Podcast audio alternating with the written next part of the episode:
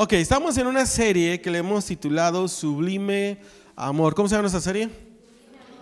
Estamos estudiando Cantar de los Cantares y hemos estudiado que es un es, es amor sublime porque habla del amor entre un hombre y una mujer, pero también es sublime porque habla del amor de Jesús hacia la iglesia. Recuerden que hemos estado diciendo que el amor en un matrimonio es un cuadro del amor de Jesús a la iglesia. Siempre compara el matrimonio con Jesús y su iglesia.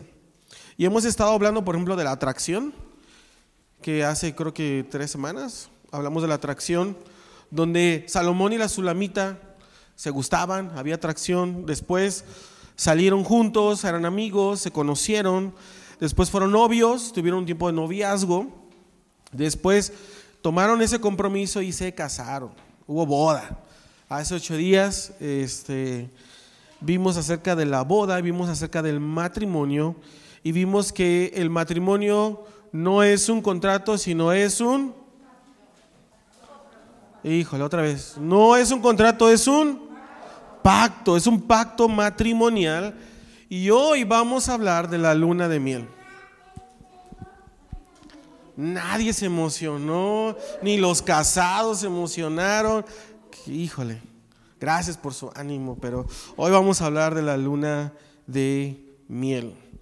Primera carta, eh, Tesalonicenses 4, capítulo 4, verso 3 al 5 si lo podemos poner, por favor. Dice, la voluntad de Dios es que sean santos, entonces aléjense de todo pecado sexual. Como resultado, cada uno controlará su propio cuerpo y vivirá en santidad y en honor, no en pasiones sensuales como viven los paganos que no conocen a Dios ni sus caminos. Oramos. Señor, te damos gracias en esta mañana. Gracias por, por ser tan bueno con cada uno de nosotros. Y el día de hoy queremos que tú nos hables, amado Dios, que sea un tema que pueda romper paradigmas, que pueda, Señor, ser un, un tema santo, sin tapujos, y que hoy lo podamos, Señor, eh, platicar, Señor, el día de hoy y ayúdame Espíritu Santo para poder hacerlo lo mejor, mi Dios, porque es para ti en el nombre de Jesús. Todos decimos, amén. Entonces, hoy vamos a ver la luna de miel. Si puedes poner un subtema, el subtema sería sexo del bueno. Nadie se emocionó tampoco, pero hoy vamos a ver como subtema sexo del bueno. Y los casados dijeron,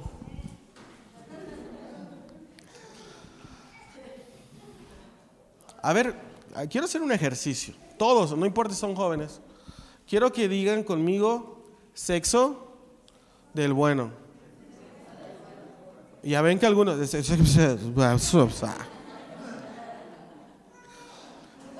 Porque casi no se habla en la iglesia sobre este tema. Y cuando hablo de ese tema, yo me acuerdo cuando en los jóvenes yo hablaba de este tema, muchas mamás me fueron a reclamar, ¿eh? Y me acusaron con el pastor y fueron ahí a reclamarme. Ah, ¿por qué está enseñando tal? Obvio, no enseñé este tema, enseñé respecto a los jóvenes, en guardarse en santidad y todo eso, y tuve que hablar del sexo. Y se, se escandalizaron, se persinaron, se rasgaron las vestiduras y se fueron a quejar contra mí le dije, híjoles, mamis, si supieran que en la secundaria, como a, mí me enseñaron explícitamente, con imágenes, incluso hasta un video ahí como una mujer estaba dando a luz también y, no queríamos verlo y ahí querían que lo viéramos a fuerza y, te enseñan bien y sin pelos en la lengua acerca de la sexualidad desde la secundaria. No sé, no sé si ya desde antes, pero a mí me tocó desde la secundaria que te enseñaban y en la iglesia no se enseña y no se predica por miedo, por, porque es un tema tal vez que a algunos no les gusta, es incómodo hablar. Pero sabes, el mundo, el enemigo de Satanás ha mal enseñado sobre este tema y ellos no crearon el sexo, Dios creó el sexo. Y qué mejor ir a la Biblia, qué es lo que dice su palabra acerca del sexo, porque lo creo. Amén. Entonces, hoy les pido una disculpa por adelantado, pero voy a hablar sin pelos en la lengua, ¿ok? Voy a hablar claro. ¿Sale? Así que no quiero que se asusten y, ah, es que el pastor, pues, ahí yo les voy a predicar lo que dice la Biblia. No lo que digo yo, sino van a ver cómo Salomón y la Sulamita hablan de su primera noche, de su boda. Así que eh, también recordé mi luna de miel, así que César, pones un video de mi luna de miel. Ah, no, no es cierto. ¿Qué pasó? ¿Qué pasó? No, no, no. No, no, no.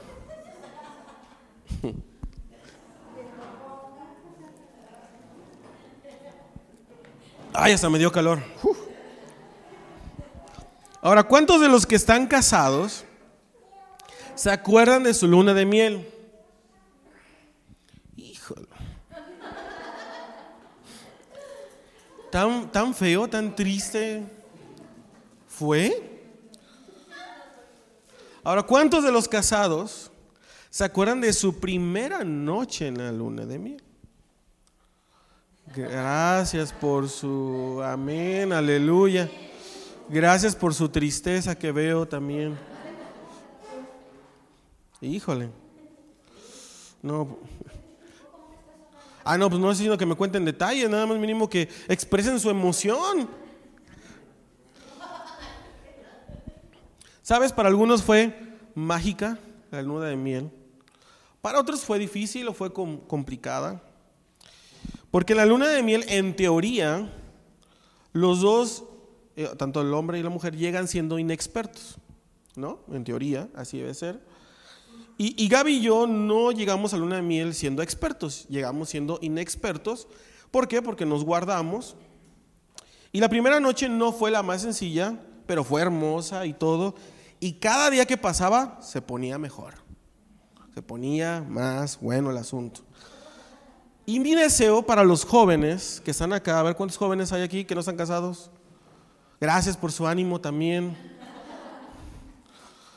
Mi deseo para los jóvenes que están acá es que cuando te cases puedas experimentar el sexo, no que el mundo te vende, no que Satanás te vende, sino la mejor clase de sexo que Jesús quiere para ti. Gracias por sus amenes es dentro del matrimonio, dentro del pacto matrimonial. Amén. Y mi deseo para los casados, ¿cuántos casados hay acá? Híjole. Gracias por su ánimo también. Es que si en esta área de tu vida no ha sido sencilla, tal vez ha sido con baches, media rara, eh, mi deseo es de que Dios hable a tu vida al día de hoy, que el Espíritu Santo te ayude a vivir la mejor clase de sexo que puedas experimentar. Amén. Vamos a leer primera carta de Tesalonicenses, otra vez 4, 3 al 5, pero ahora en Reina Valera, que dice así. Pues la voluntad de Dios es vuestra santificación, que os apartéis de fornicación, que cada uno de vosotros sepa tener su propia esposa en santidad y honor no en pasión de concupiscencia como los gentiles que no conocen a Dios. Aquí el apóstol Pablo está enseñando que tú y yo debemos de santificarnos, que tú y yo debemos de entregarnos a Dios, que debemos de consagrarnos a Dios. Pero el apóstol Pablo dice que esa entrega, que esa santidad, esa consagración incluye nuestra área sexual también. Que no andemos en fornicación. Fornicación eh, en otra traducción dice pecado sexual, en otra traducción dice inmoralidad sexual. Ahora, la consagración a Dios incluye mi área sexual, porque muchos dicen, es que pasó, yo ya le entregué mi corazón a Dios, pero esa área no. No, no, no, es todo. También esa área. Entonces, consagrarme a Dios significa entregarme a Dios. Y en este versículo que acabamos de leer, la consagración de nuestra sexualidad, según este verso, veo tres cosas. Número uno, en este verso nos dice que no tengamos relaciones prohibidas. ¿Cuáles son esas relaciones prohibidas? todo tipo de sexo fuera del matrimonio es una relación prohibida. Todo tipo de sexo fuera del matrimonio, dice el apóstol Pablo, es fornicación. Número dos, deben de tener a su esposa, me encanta porque en Reina Valera dice, ten a tu esposa en santidad y honor. O sea, para los que no están casados, pues ni modo, se aguantan, se consagran, se dedican a Dios. Pero para los que están casados, debes de tener a tu esposa en santidad y honor. ¿Y qué significa esto? Que, que, nuestro matrimonio, nuestra sexualidad debe ser en honor, en santidad, debe ser un sexo sano, puro. Amén. Y dice número tres que yo veo, debemos de dominar nuestros deseos, nuestros malos deseos sexuales. No solo tenemos que entregar nuestra área sexual y nuestro órgano sexual de manera física a Dios, sino que también debemos de entregar nuestros pensamientos, ideas y conceptos que tenemos acerca del sexo. Porque puede que la idea que tú tengas o el concepto que tú tengas acerca del sexo no sea la idea que Dios nos da en su palabra. Entonces también debemos de entregar eso. Y sabes, la pornografía ha destruido mucho. La pornografía denigra a la mujer. La pornografía, eh, eh, la mujer la trata como un objeto. Eh, la pornografía ha contaminado la mente del ser humano que al grado que cuando se casan y alguno de, los cónyuges ha, consumido o le han platicado, quiere llevar eso en su matrimonio y eso no es lo que Dios dice. Hoy vamos a ver cómo es el sexo del bueno, pero del bueno. Vamos a ver Salomón y la Sulamita en la primera noche de, bodas, cómo, cómo es todo este asunto. Así que debemos de entregarle a Dios todas estas áreas de nuestra vida. Y vamos a leer Cantares capítulo 4. Es un pasaje donde Salomón y la Sulamita está en la mera noche de bodas. Está la fiesta. Recuerden que eran siete días de fiesta. Pero estaba la fiesta, estaba la música, estaban celebrando y en esa noche pues Salo y Zuli se tenían que apartar en un cuarto y consumir el matrimonio. Espero que la música estaba alta o algo así, pero eh, ahí tienen que consumir su matrimonio. De hecho, si tú lees la Biblia, a veces los ancianos tenían que comprobar la sábana y todo eso, si era virgen o no. Es un, rollo que ellos le toman mucha importancia. Entonces, número uno, el sexo bíblico, para los que toman nota, y espero que tomes nota, el sexo bíblico es romántico y tierno. Repito, el sexo bíblico es romántico y tierno. Ahora sí, vamos a ver qué es lo que dice Cantares, capítulo 4 del 1 al 5. Sé que ya tienen ganas de que lo leamos. Dice así, Salomón le dice a la Sulamita, eres hermosa, amada mía. ¿Sí estaba? Tan hermosa que no puedo expresarlo. Se dice que esa fue la primera vez que Salomón ve a la Zuli sin, sin nada en la cara, o sea, ve su rostro completo, porque a veces, así como nosotros tenemos cubrebocas, y a veces no nos identificamos, ellos tenían un velo o tenían algo que les tapaba, y es la primera vez que ve su, su rostro completo, y cuando lo ve, ve Salomón Azul y dice, pues me gusta lo que veo, estás bonita, me gusta, y después dice, tus ojos son como palomas detrás del velo. O sea, Salomón está describiendo a, a, y le está diciendo, estás hermosa, estás bellísima, me encantan tus ojos. Se está tomando su tiempo Salomón, no va deprisa, está siendo romántico. No, no llega a la noche y dice, órale pues, a lo que te truje chencha. Ya estamos aquí. No, así no es. Salomón está siendo romántico, está tomando su tiempo. Empieza a escribir sus ojos antes que sus caderas. Después sigue diciendo, tu cabello cae en ondas como un rebaño de cabras que serpentea por las laderas de Galad. Ahora, no sé si es muy romántico hoy en día eso, pero ¿qué significa? Aquí está diciendo que, que Zuli era china. Y, cuando ella se movía, todos sus chinos hacen esto en sus hombros. Entonces andan como cabras. Entonces dice, me encanta tu cabello rizado, me encantan tus chinos. Entonces, eh, no le copies lo de las cabras a Salomón, pero sí copiale la idea de ser romántico, ¿ok?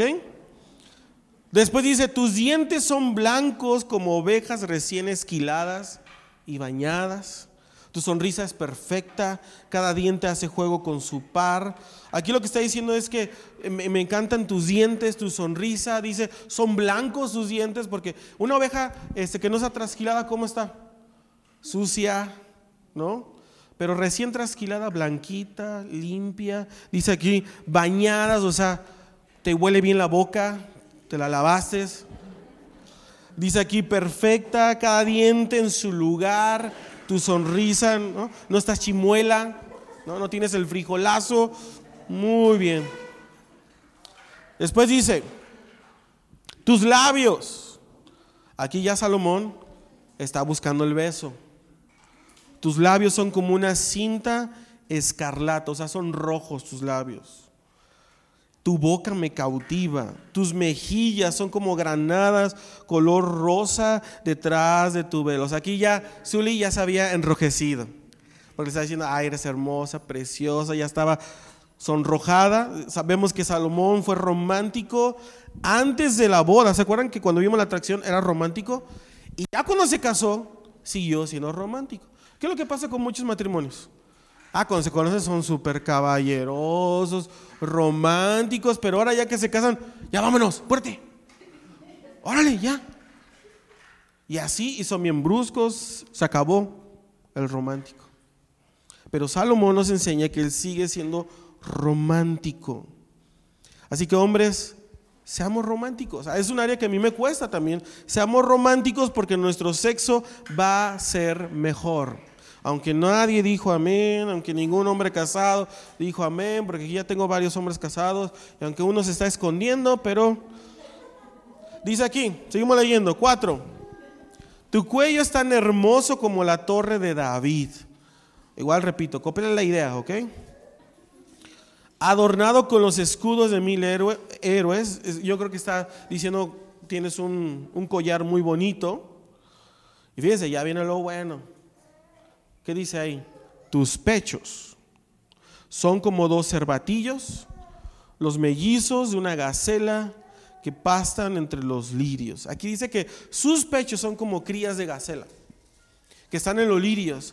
Ahora imagínate, las crías de gacela son unos cervatillos de seis meses de edad, son chiquitos, son muy nerviosos.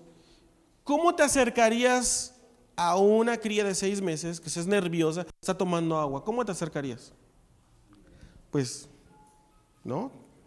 Cauteloso.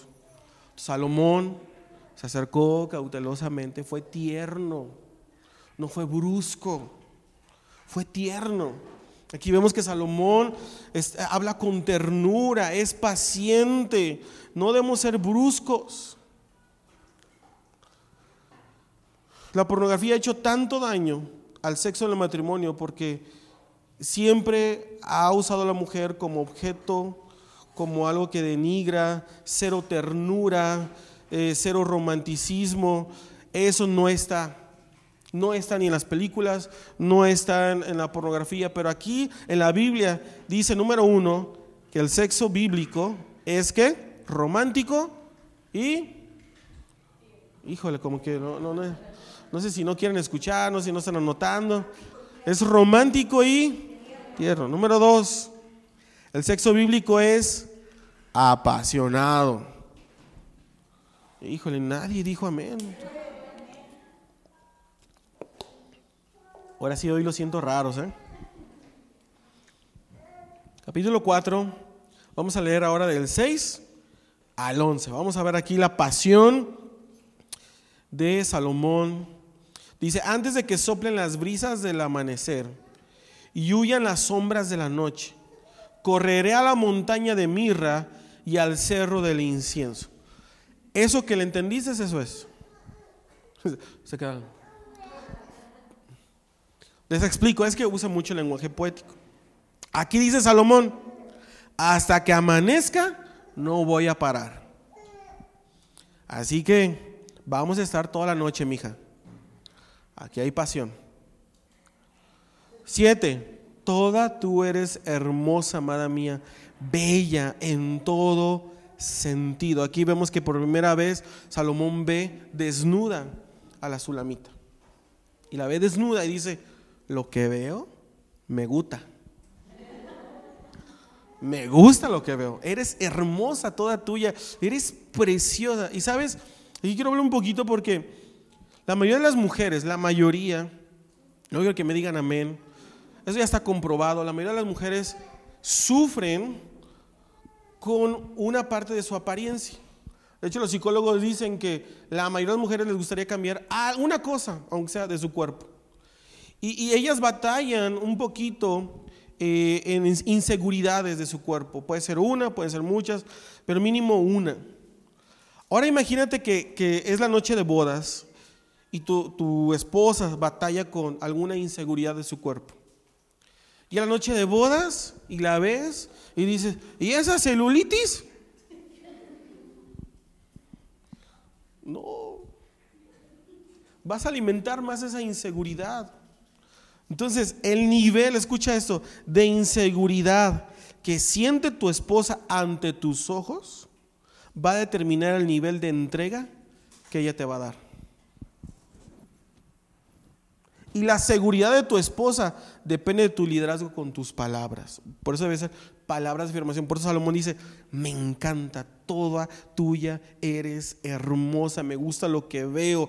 Hazle sentir que para ti es un cuerpo hermoso, precioso. No dijeron amén, pero pues yo digo amén. Ocho. Les dije, ¿eh? vamos, vamos subiendo de tono. No, lo hago yo, es la Biblia. Ocho.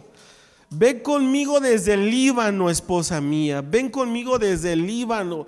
Desciende del monte Amana, eh, de las cumbres de Senir y del Hermón, donde los leones tienen sus guaridas y los leopardos viven entre las colinas. ¿Qué significa? Aquí le dice Salomón, vamos a subir. Sube conmigo, no quiero subir solo, sube conmigo a un clima sexual. Dice, vamos a subir tú y yo. No, no, no, no está disfrutando solo él están disfrutando los dos. Y, eso es importante. El sexo bíblico, el sexo en el matrimonio, no es que uno disfrute, es que disfruten los dos. Entonces aquí le dice Salomón, aquí hay pasión, yo quiero que subas conmigo a este clímax, así que sube.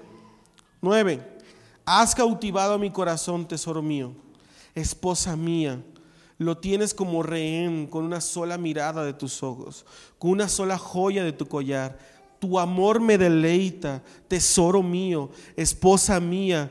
Tu amor es mejor que el vino. Aquí ya Salo estaba intoxicado de amor. Aquí ya Salomón ya estaba emborrachado de la sexualidad de su esposa. O sea, estaba disfrutando. Después dice, tu perfume más fragante que las especies, está diciendo, hueles rico. Tus labios son dulces como el néctar, esposa mía debajo de tu lengua, dice, hay leche y miel. ¿Cómo lo descubrió? Pues le estaba dando unos besazos. O estaba un atascón, unos besos bien profundos para ver qué había debajo de su lengua. Eso es lo que está diciendo la Biblia, no me miren raro. Tus vestidos están perfumados como los cedros del Líbano. Entonces, número uno, el sexo bíblico es ¿qué? Romántico, y tierno. Y número dos, el sexo bíblico ¿qué es? Apasionado, debe de haber pasión. Aquí había pasión. Número tres, el sexo bíblico es sagrado. Cantares, ahora voy a leer 4 del verso 2 al 15. Fíjate lo que dice. Jardín cerrado, eres tú, hermana y novia mía, jardín cerrado, sellado manantial. ¿Qué significa esto? Que la, Sulamita era virgen. Y esta era la primera vez que iba a experimentar un, este sexo. Por eso es jardín cerrado, eso significa. Y aquí dice, tus pechos son un huerto de granadas, con frutos exquisitos, con flores de nardo y azahar, con toda clase de árbol resinoso, con nardo y azafrán, con cálamo y canela, con mirra y aloe, y con las más finas especias. ¿Qué significa? Aquí Salomón está diciendo, tu huerto, tu cuerpo, es para mí, es mío. Y dice, yo solo puedo experimentar lo que hay en ese huerto. Nadie más, solo yo, puedo experimentar lo que hay en ese huerto. ¿Sabes? Es sagrado. O sea, no, no, no, no tiene que disfrutar otra persona fuera de tu esposo, fuera de tu esposa, de tu jardín, de tu huerto, porque es algo sagrado. Y aquí dice, yo voy a disfrutar de eso, porque cuando tú limitas tu sexualidad a solo tu esposa, solo tu esposo, vas a experimentar mayor placer sexual. Amén.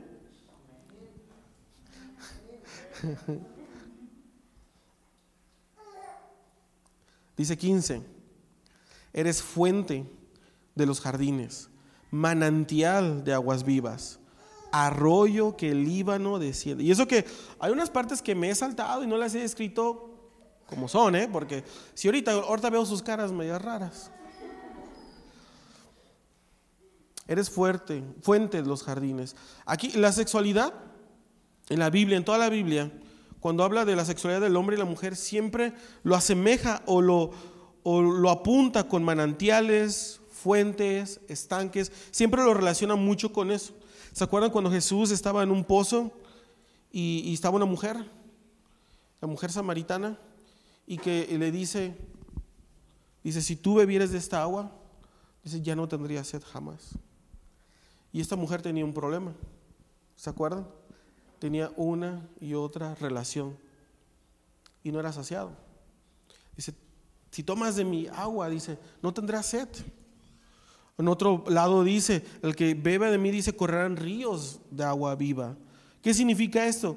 Que Salomón no solo estaba disfrutando del cuerpo de su esposa, sino que entiende que el cuerpo de su esposa es templo del Espíritu Santo. No si lo habías entendido de esta manera, pero el sexo no es algo físico nada más. Va más allá de lo físico. Le está dando la importancia que se debe. No solo está teniendo sexo eh, el cuerpo de ella, sino que ella también es templo del Espíritu santo, por eso es algo sagrado, es algo honroso, es algo digno. Y no solo se está dando placer Salomón o la Sulamita, sino que le están dando placer a Dios. Amén.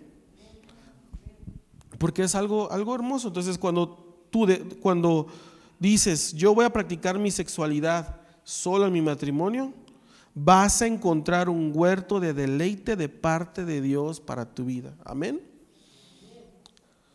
Número cuatro, seguimos.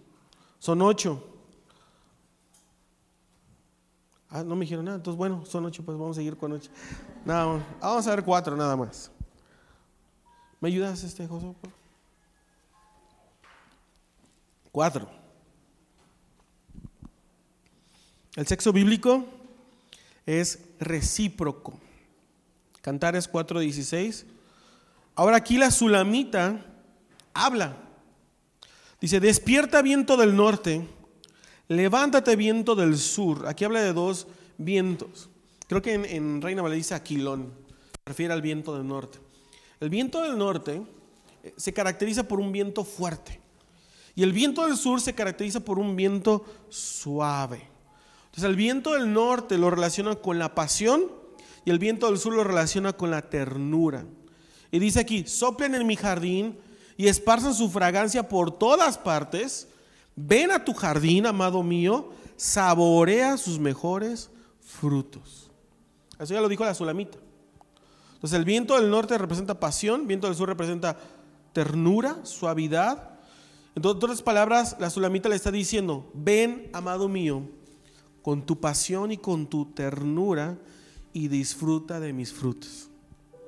Disfruta de este jardín que es tuyo. En otras palabras, ella también estaba disfrutando. Era recíproco.